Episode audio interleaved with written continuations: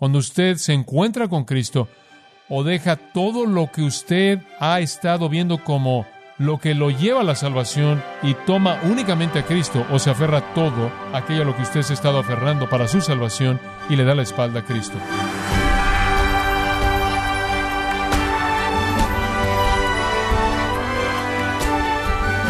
Sea usted bienvenido a esta edición de Gracia a vosotros con el pastor John MacArthur.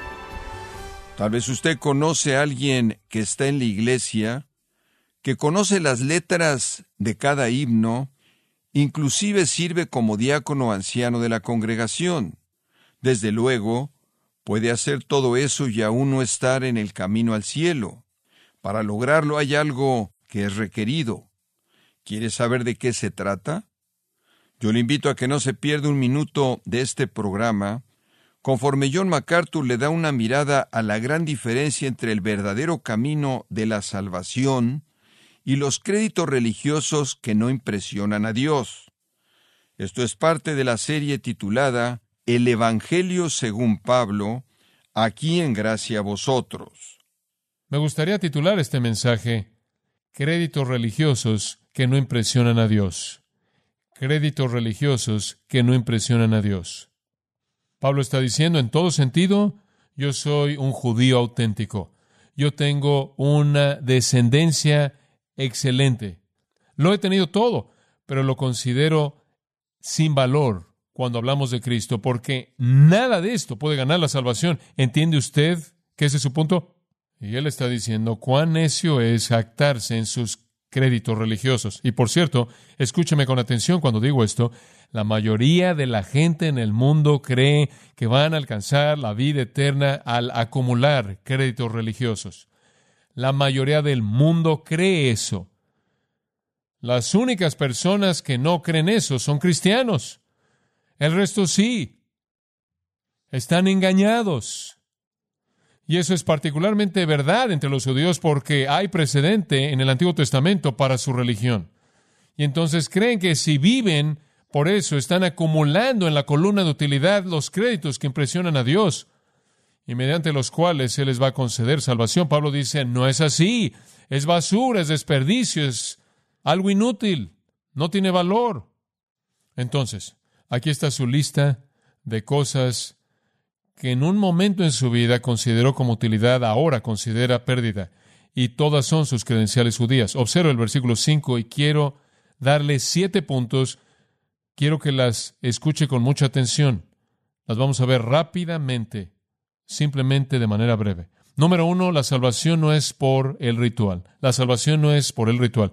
Él dice, la primera cosa que era utilidad para mí y la llegué a considerar como pérdida fue que yo fui circuncidado el octavo día.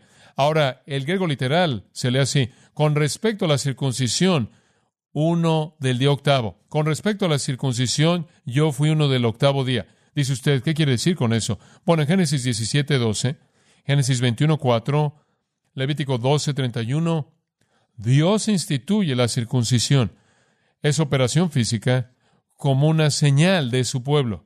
Y él dijo que tenía que ser hecho en el día octavo después de que un niño varón nacía. Ese era un rito judío estricto. ¿Y qué es lo que Pablo está diciendo? Le está diciendo, oigan, con respecto a mí, yo pasé, yo seguí el libro mosaico, yo fui circuncidado el octavo día, yo pasé por el ritual básico del judaísmo, el rito y ceremonia mediante la cual uno es iniciado en el pueblo del pacto.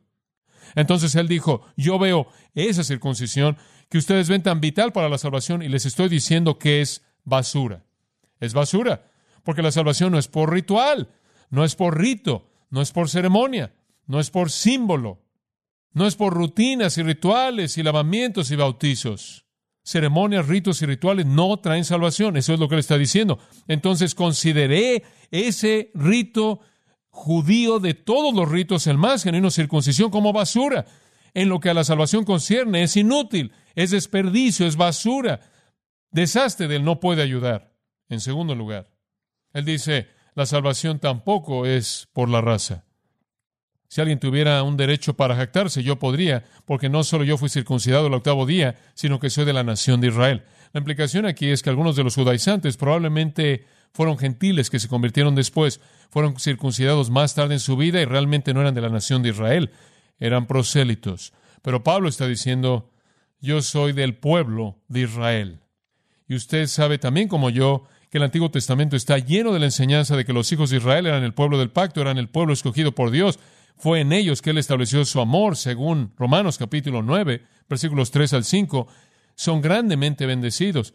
Dice que son los israelitas a quienes le pertenecen la adopción como hijos y la gloria y los pactos y la recepción de la ley y el servicio del templo y las promesas de quien son los padres y de quién es el Cristo. Ellos tenían todos los privilegios. A Israel solo he conocido, Amós 3.2, eran el pueblo amado, escogido por Dios, Él los amó soberanamente. Y entonces Él dice, yo soy un israelita, yo soy de la nación de Israel. ¿Acaso podían todos los judaizantes afirmar un legado como este, un legado religioso? ¿Poseían por raza los derechos del pueblo escogido de Dios? Pablo sí, y Pablo entendió el significado de eso. Entonces Pablo está diciendo, yo soy puro en términos de mi legado judío, descendencia pura del pueblo escogido por Dios. Esa es una credencial. Y quiero decirle en este momento que los judíos creían que si eran circuncidados en el octavo día y si eran de la línea pura que descendía de los lomos de Jacob y viniendo a través de las doce tribus que eran los hijos de Jacob, por lo tanto eran el pueblo escogido de Dios, que eran los salvos, los redimidos, los herederos de la gloria eterna. Pablo dice, la realidad del asunto es que eso es inútil. Eso es absolutamente inútil. Ninguna virtud religiosa es ganada por el nacimiento. ¿Entiende eso? En tercer lugar, la salvación no es por rango. La salvación no es por rango. Él dice en el versículo 5, circuncidado el octavo día de la nación de Israel, de la tribu de Benjamín. Ahora esta es una tribu de rango. De todas las tribus, Ciertamente las dos más élite fueron Judá y Benjamín. Hablamos mucho de Judá, porque de la línea de Judá viene el Mesías, pero no podemos olvidar a Benjamín. Benjamín fue una tribu muy, muy élite. Permítame decirle por qué. Benjamín, en primer lugar, fue el más joven de dos hijos que le nacieron a Raquel. Y usted recordará la historia en Génesis capítulo 30, que Raquel fue la esposa favorita de Jacob y eso hizo que Benjamín fuera un hijo favorito. De hecho, él fue el último y por lo tanto él fue el bebé de todos y el bebé de la esposa amada. El Benjamín amado profundamente. Además, Benjamín, según Génesis 35, 9 al 19, fue el único de los hijos de Jacob que nació en la tierra prometida.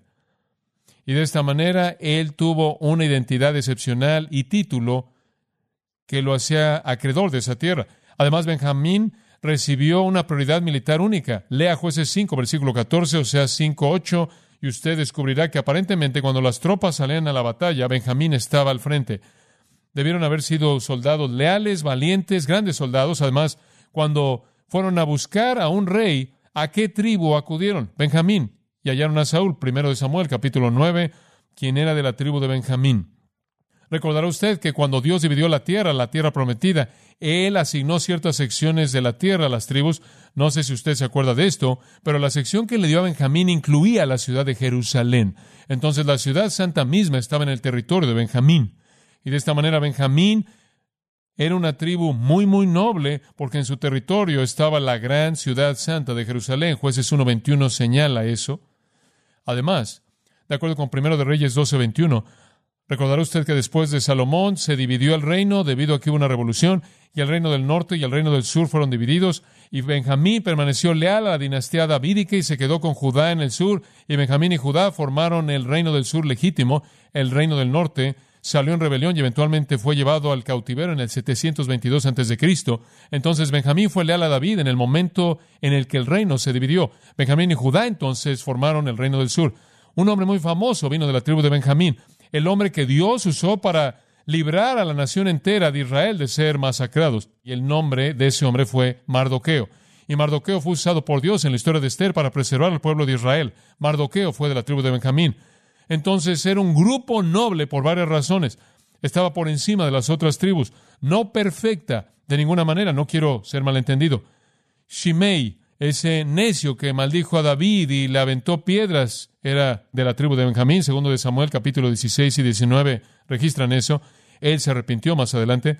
Pero Shimei fue un benjamita, ciertamente no alguien a quien usted quiere reclamar, y quizás la peor de las actividades de los benjamitas se registra en jueces 19 y 20, en donde ellos violaron en masa a una persona y esa víctima terminó siendo desmembrada y enviada por todas las tribus, algo terrible. Terminó, de hecho, en que 25.100 benjamitas fueron masacrados. Entonces, no toda la historia de Benjamín es digna, usted sabe, de copiar, pero fueron un grupo noble, eran considerados una tribu de rango. Lo que también es interesante es esto, que para el tiempo cuando Pablo escribió Filipenses, la mayoría de los judíos no conocían su tribu. Dos razones, los registros fueron perdidos en la cautividad babilónica y en segundo lugar, los matrimonios mixtos habían borrado las líneas, las líneas de las tribus. Lo que Pablo está diciendo es que nunca he estado involucrado, y mi familia nunca ha estado involucrada en matrimonios mixtos. Nos hemos mantenido como benjamitas puros. Entonces, él realmente era de sangre pura. Él es un judío en el sentido más puro, que inclusive conoce su tribu, lo cual no era el caso para todos los judíos. Y quizás los judaizantes en este caso, ninguno de ellos pudieron haber conocido su tribu, ninguno de ellos habrían sido de la tribu de Benjamín quizás. Entonces, ¿qué está diciendo él? Vengo de una tribu de rango, de un grupo de personas de rango, vengo de una clase privilegiada. Eso no significa nada. Eso no es adecuado para salvarme del pecado, no es adecuado para que esté bien con Dios, eso no vale nada con respecto a eso. La aristocracia más elevada en Israel no pudo hacerme un hijo de Dios y eso es obvio inclusive para nosotros en la actualidad. Ningún legado religioso noble puede hacer que usted esté bien con Dios. Estar bien con Dios no es ganado por el ritual, la ceremonia, el rito, no es ganado por la raza, no es ganado por el rango. Ahora, esos tres son recibidos por herencia. Pablo recibió todo eso, realmente no pudo ganárselos. Sus padres lo circuncidaron, sus padres determinaron que él iba a estar en la nación de Israel y la tribu de Benjamín. Entonces él dice, esto lo recibí por herencia. Pero ahora dice él, aquí hay cuatro cosas que alcancé por esfuerzo. Entonces él añade a su utilidad heredada su utilidad alcanzada. Y después dice, esto también lo considero basura. Número cuatro. Las últimas cuatro él alcanzó. Número cuatro. La salvación no es por la tradición. La salvación no es por la tradición. Él dice, hebreo de hebreos. Ahora, podrían haber varias maneras de entender lo que él quiere decir con esto. Prefiero pensar, junto con varios comentaristas, que lo que él está diciendo aquí es, yo soy un hijo hebreo de padres hebreos. En otras palabras, he mantenido mi tradición. He mantenido mi tradición. Esto es dirigido, por cierto, a los judíos que están dispersos, que han sido esparcidos por todos lados, incluyendo quizás a estos que están en Filipos, y habiendo sido dispersados, han sido impactados mucho por la cultura griega. Muchos de ellos perdieron el idioma hebreo y cuando perdieron el idioma, perdieron la cultura, perdieron su tradición. Usted tiene muchos judíos en la actualidad que están tratando de recuperar su tradición, pero realmente nunca la han adquirido otra vez sin el idioma. Pero en esos días estaba el mismo problema. Se habían convertido en víctimas de la cultura griega, entonces perdieron su idioma, perdieron su tradición. Él está diciendo, yo no, tuve padres hebreos, soy un hijo hebreo. Yo soy un hebreo de hebreos, mantuve mi tradición. ¿Sabe usted lo que Dios dijo? No estoy impresionado, no estoy impresionado. Ningún nivel de lealtad a su religión tradicional puede salvarlo usted. Ninguna cantidad de lealtad a su adoración de los ancestros puede salvarlo usted. Eso no tiene valor, esto es estiércol, esto es basura. Deshazte de eso. No hay tesoro ahí, no hay perla ahí. Ese tipo de lealtad a la tradición no tiene valor como medio de salvación. No tiene valor. La salvación no viene en esos términos. Número cinco. La salvación no es por la religión. No solo no es por tradición, sino por religión. Pero a nivel religioso, Pablo realmente había alcanzado, observa el versículo 5 en cuanto a la ley fariseo. Él dice, cuando hablamos de la ley, fui un fariseo. En otras palabras, cuando hablamos de mi perspectiva de la palabra de Dios, adopté la perspectiva farisaica. ¿Qué significa eso? Ese es el nivel más alto de mérito religioso en el judaísmo. Usted no puede llegar más alto que ser un fariseo. El fariseo era el fundamentalista radical religioso. Ese era el fariseo. El fundamentalista, literalista, legalista, de mente estrecha que interpretaba la palabra de Dios de manera específica directamente para la vida. ¿Sabe usted de dónde vinieron?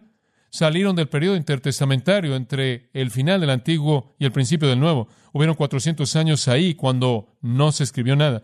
Y durante esa época los judíos comenzaron a desviarse y a meterse al liberalismo, comenzaron a cuestionar la autoridad de la Escritura, comenzaron a hacer concesiones. Y en ese entonces vino este grupo llamado los fariseos, que significa separatistas, y estaban afirmando que deben apegarse a la Escritura, deben apegarse a la palabra de Dios, que no podía haber un desvío, entonces pensaban que tenían que guardar, proteger la escritura, tenían que estudiar la escritura, tenían que interpretar la escritura, tenían que proclamar la escritura, tenían que aplicar la escritura y reprendían a la gente que no la aplicaba. Esos eran los fariseos. Comenzaron con una causa noble, comenzaron como hombres nobles, obviamente a lo largo de un periodo de tiempo degeneraron y el punto de su degeneración fue cuando llegaron a creer que su apego estricto a la ley era lo que los salvaba. Esa fue la falla fatal. Fueron un grupo élite. Durante el tiempo de Cristo, el mejor número que se estima es que no habían más de seis mil de ellos. Eso es todo. No más de seis mil. Porque era un estilo de vida tan estricto, demandante, legalista, circunscrito, que muy pocas personas querían seguir. Pablo dice, mi perspectiva de la ley, un fariseo. Eso significa, conozco la ley, puedo interpretar la ley, he protegido la ley y he vivido a la luz de su interpretación más estricta. No todos los fariseos eran víboras y necios, hipócritas y líderes ciegos y ladrones y farsantes envidiosos, celosos y soberbios. Algunos de ellos eran serios. Estaban haciendo su mejor esfuerzo por alcanzar estatus con Dios mediante la religión. Entonces este pequeño grupo de personas élite, incluido en su grupo Pablo. Y no solo Pablo, sino que aparentemente él dice, no solo yo fui un fariseo, sino que vengo de una línea de fariseos. No sabemos si él está hablando de otros fariseos en la línea de los fariseos o del hecho de que su padre pudo haber sido un fariseo también. Pero usted lo lee en Hechos 22.3, Hechos 23.6, Hechos 26.5, Gálatas 1.14, él con frecuencia se refiere a su trasfondo farisaico. Entonces él dice, llevé la religión a su nivel más elevado, muy religioso. Pablo dice, consideraba mi devoción farisaica a la ley de Dios como basura, basura. Número seis. La salvación no es por sinceridad. La salvación no es por la sinceridad. En el versículo 6 él dice, en cuanto a celo, Hombre, si alguien debería confiar, yo debería confiar, porque en cuanto a celo era perseguidor de la iglesia. Fui perseguidor de la iglesia. ¿Qué tan celoso eras tú, Pablo? Tan celoso que maté cristianos. Eso es bastante celoso. Eso es bastante celoso. Por cierto, para el judío, el celo, celos, el celo era, escuche, la virtud más elevada de la religión. ¿Escuchó eso? ¿Qué es celo? Son dos lados de una moneda. Muy bien. El celo es la moneda. Un lado es amor, el otro lado es odio. ¿Qué quiero decir? El celo dice, amo a Dios tanto que odio cualquier cosa que le ofenda a Él. Eso es celo. Amo a Dios tanto que odio cualquier cosa que le ofenda a Él. Pablo amaba a Dios, él amaba la ley de Dios, él amaba la comunidad de Dios, esto es el pueblo judío. Él amaba todo lo que Dios había revelado a tal grado que él odiaba cualquier cosa que él pensaba que ofendía a Dios y él pensaba que los cristianos ofendían a Dios. ¿Por qué es que él mató cristianos? Debido a celo. Él amaba el judaísmo tanto que él odiaba cualquier cosa que lo amenazaba y el cristianismo lo amenazaba. Entonces él persiguió a los cristianos. ¿A qué grado? Lee el libro de los Hechos. Él exhalaba amenazas y matanzas sobre ellos. Él mató a cristianos, él los persiguió, él quiso quitarles la vida. Oiga, él está por encima de los judaizantes. Lo único que los judaizantes hacían era buscar prosélitos. Él persiguió. ¿Piensan que tienen celo? Yo tengo más. Yo los perseguí para matarlos. De hecho, él dice, yo soy el menor de los apóstoles, 1 Corintios 15, 9. Yo soy el más pequeño de todos los apóstoles. ¿Por qué? Porque yo perseguía a la iglesia. Yo no soy ni siquiera digno de ser nombrado apóstol porque yo perseguía a la iglesia. ¿Por qué lo hiciste, Pablo? Celo por Dios. Amaba el judaísmo tanto que odiaba el cristianismo porque lo amenazaba. Eso es celo. ¿Sabe una cosa? Él era sincero, ¿no es cierto? Oigo a gente decir, bueno, realmente no importa en qué religión estés mientras que seas sincero. Es como decir, no importa qué veneno tomes, siempre y cuando seas sincero, vas a estar bien. La actitud mental no tiene nada que ver con eso, es cuestión de verdad. Pablo Fue sincero, él tenía celo por Dios. Él era tan celoso por el judaísmo que no había nada que él no hiciera. Y él trató de acabar con el cristianismo de manera imparable debido a su celo por Dios. Muy sincero. El mundo está lleno de personas sinceras en términos religiosos. Gente muy sincera en su religión hacen un gran esfuerzo, sacrificio personal, a un costo elevado, pagan el precio, queriendo agradar a Dios, muy sinceros. Dios no está impresionado. La salvación no es por ritual, la salvación no es por raza, la salvación no es por rango, la salvación no es por mantener la tradición, la salvación no viene mediante la religión y la salvación no viene por la sinceridad. Usted puede tener mucho celo y estar absolutamente equivocado y Pablo dice, yo pensé que estaba en lo correcto, pero lo tuve con basura cuando conocí a Cristo. Finalmente, la salvación no es por la justicia de la ley. La salvación es por la justicia de la ley. Usted podrá decir obras justas. Versículo 6. En cuanto a la justicia que es por la ley, ¿cuál fue la manera en la que yo lo hice? Irreprensible. ¿Qué quiere decir eso? Hallado tiene la idea de aquellos que han observado su vida y no pueden encontrar algo que pudieran señalar como transgresión. Externamente el hombre vivió conforme a la ley. Ahora él no está diciendo yo no tuve pecado. Él no está promoviendo perfección ausente de pecado. Él no está diciendo antes de que fuera salvo fui perfecto, no tuve pecado. De otra manera, él no habría tenido la necesidad de ser salvo. Pero lo que él está diciendo es esto, que en general, con respecto a la justicia que es promovida por la ley de Dios o el estándar de vida justa promovido por la ley de Dios, nadie podía hallarme reprensible. Viví una vida irreprensible. Desde el punto de vista de juicio humano, fui un modelo de judío y viví por la ley de Dios. Hombre, este es un testimonio excepcional. Escuche, si usted pudiera ser salvo por obras, él habría sido salvo, ¿verdad? ¡Qué lista! Este hombre tiene la columna de utilidad llena. Y él dice, miren, yo estaba bien. Yo había llenado mi columna de utilidad con todas las cosas que me ganaban la salvación hasta que conocí a Cristo y descubrí que la justicia mía no era adecuada, pero hubo una justicia en Cristo por la gracia dada a mí por la fe recibida, que fue la perla de gran precio, que fue el tesoro verdadero, y entonces tuve todas estas otras cosas como estiércol y vine a Cristo. Versículo 7. Todo lo que era ganancia para mí, todas las cosas de los versículos 5 al 6, todas esas cosas las tengo por pérdida. No son un positivo, son un negativo. ¿Por qué? las condenan a usted. Te envían al infierno bajo un engaño, bajo una ilusión, y entonces las vi por lo que eran. Eran pérdida, eran basura, no ganancia, por causa de Cristo. Y tengo todas las cosas por pérdida. A la luz del valor excesivo de conocer a Cristo Jesús mi Señor, por quien he sufrido la pérdida de todas las cosas y las tengo por basura a fin de ganar a Cristo. Ahí está. ¿Puedo darle a usted un contraste final? Dos hombres, dos hombres vinieron a la misma encrucijada. Pablo era uno. El otro, en el que me gustaría que pensara, es un joven rico en Mateo 19.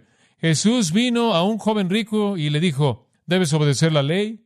Él dijo, ¿qué parte de la ley? Jesús le dio algunos mandamientos. Él dijo, todas estas cosas he guardado. En otras palabras, he sido irreprensible.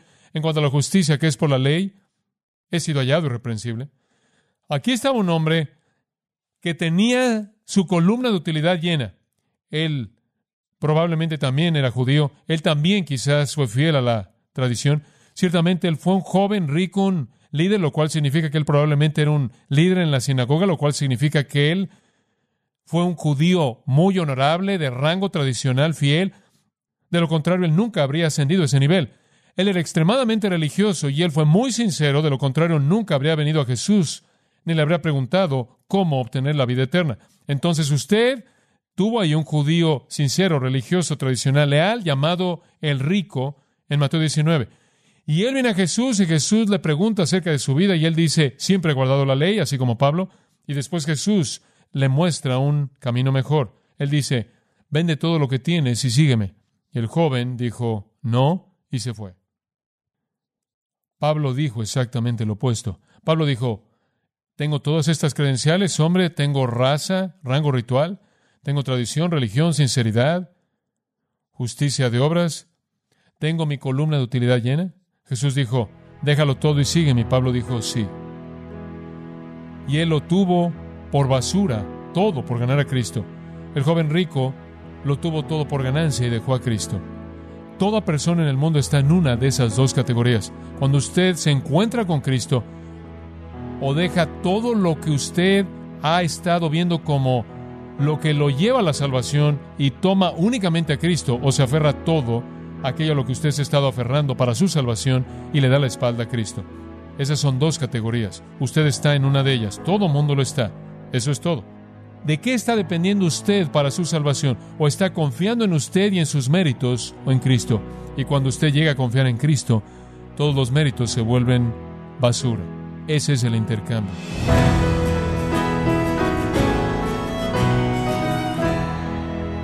Y de esta forma ha sido el pastor John MacArthur mostrándonos que la salvación no se alcanza por rituales, no tiene que ver con razas, no viene por rango, tradición, religión o por la justicia de la ley.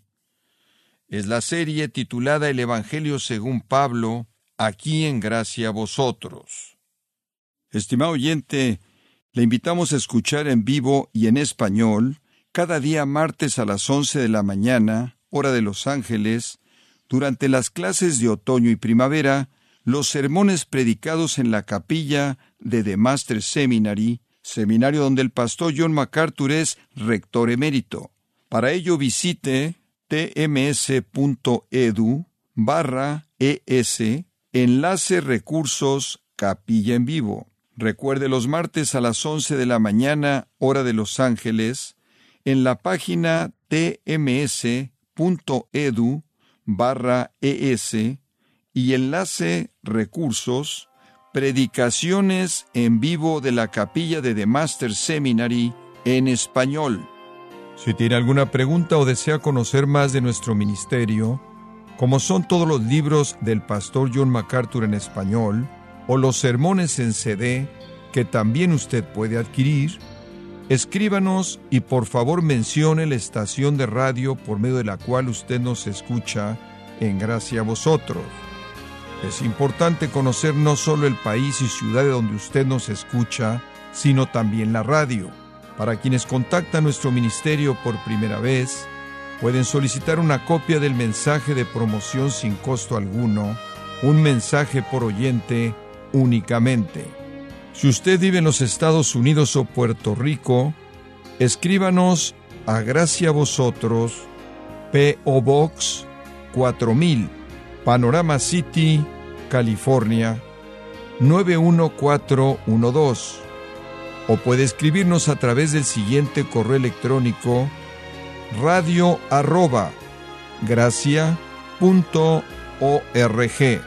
bueno, en nombre del pastor John MacArthur y nuestro editor Alan Quiñones y del personal de este organismo, le damos las gracias por su tiempo y sintonía, invitándole a que nos acompañe en la próxima edición y juntos continuar desatando la verdad de Dios un versículo a la vez, aquí en Gracia a Vosotros.